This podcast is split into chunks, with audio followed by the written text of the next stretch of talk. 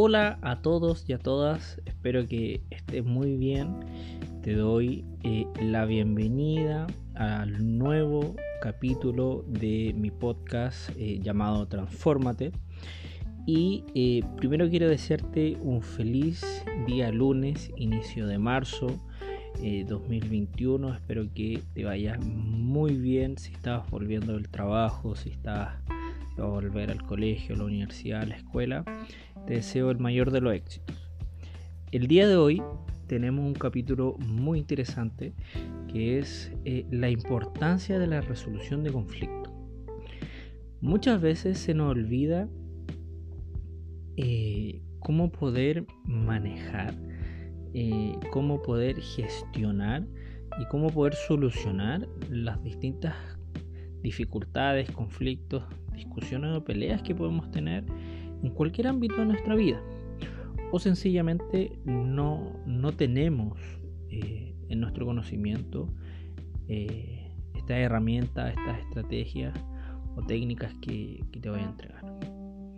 Y es muy importante porque no solamente eh, lo puedes utilizar en tu trabajo, también lo puedes utilizar con tu pareja, en tu familia, con tus amigos, eh, en la universidad eh, y nos permite poder desenvolvernos con mayor seguridad, con mayor confianza y por sobre todo eh, evitar un mal clima,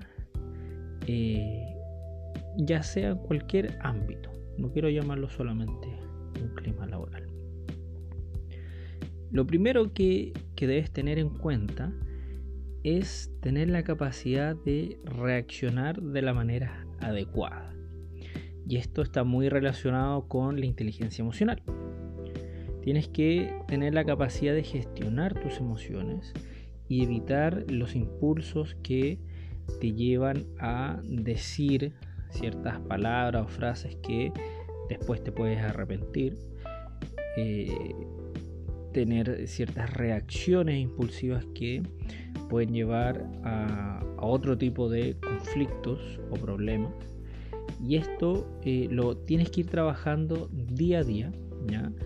Eh, no es algo que lo vas a poder eh, trabajar si tienes esta dificultad de un día para otro. ir evaluando cómo te vas sintiendo, ir observándote. Entonces la primera estrategia que tienes que tener es contigo mismo es observar cómo son tus reacciones, cómo son tus emociones, y empezar a gestionarlas, empezar a trabajarlas, a meditarlas y a confrontarte a ti mismo de que, o a ti misma, de que estas reacciones, estas impulsibilidades no son sanas ni para ti ni para tu entorno. ¿Qué pasa si tú estás viendo un conflicto?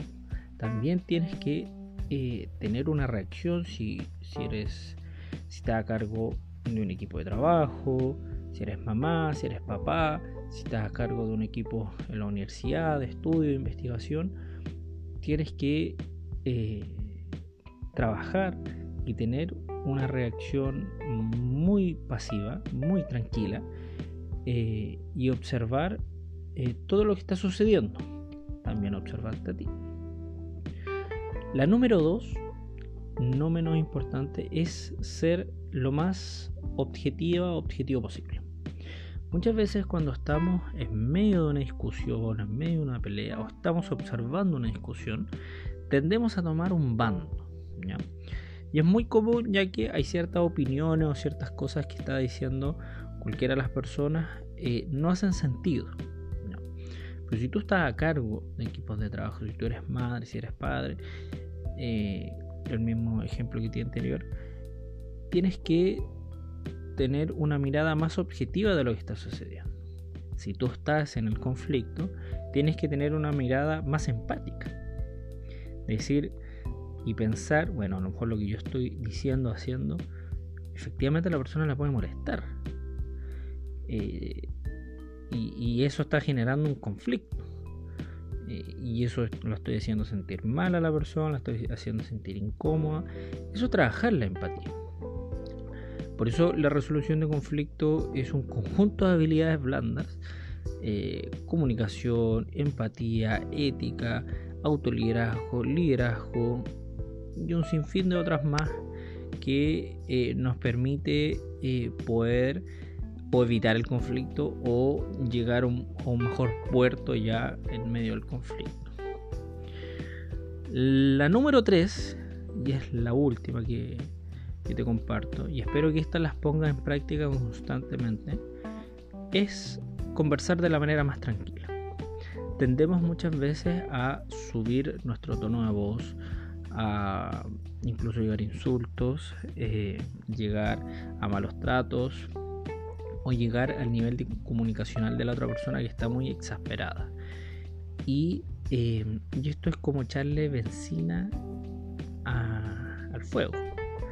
Se empieza a crecer, a crecer, a crecer. Y la idea es que tú estés lo más tranquila posible, lo más eh, eh, por así decirlo, no pasivamente, pero sí en paz y tratar de calmar la situación.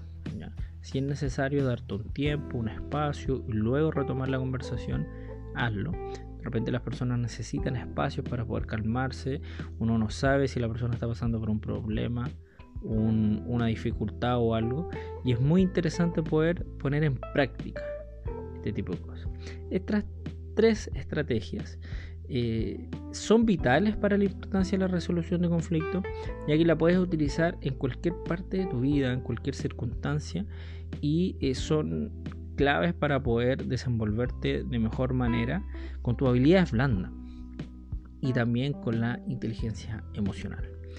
Espero que te haya gustado este primer capítulo de la nueva temporada Transfórmate y eh, que puedas poner en práctica estas estrategias eh, no se pueden hacer de un día para otro. Ya esto requiere práctica, requiere tiempo, paciencia.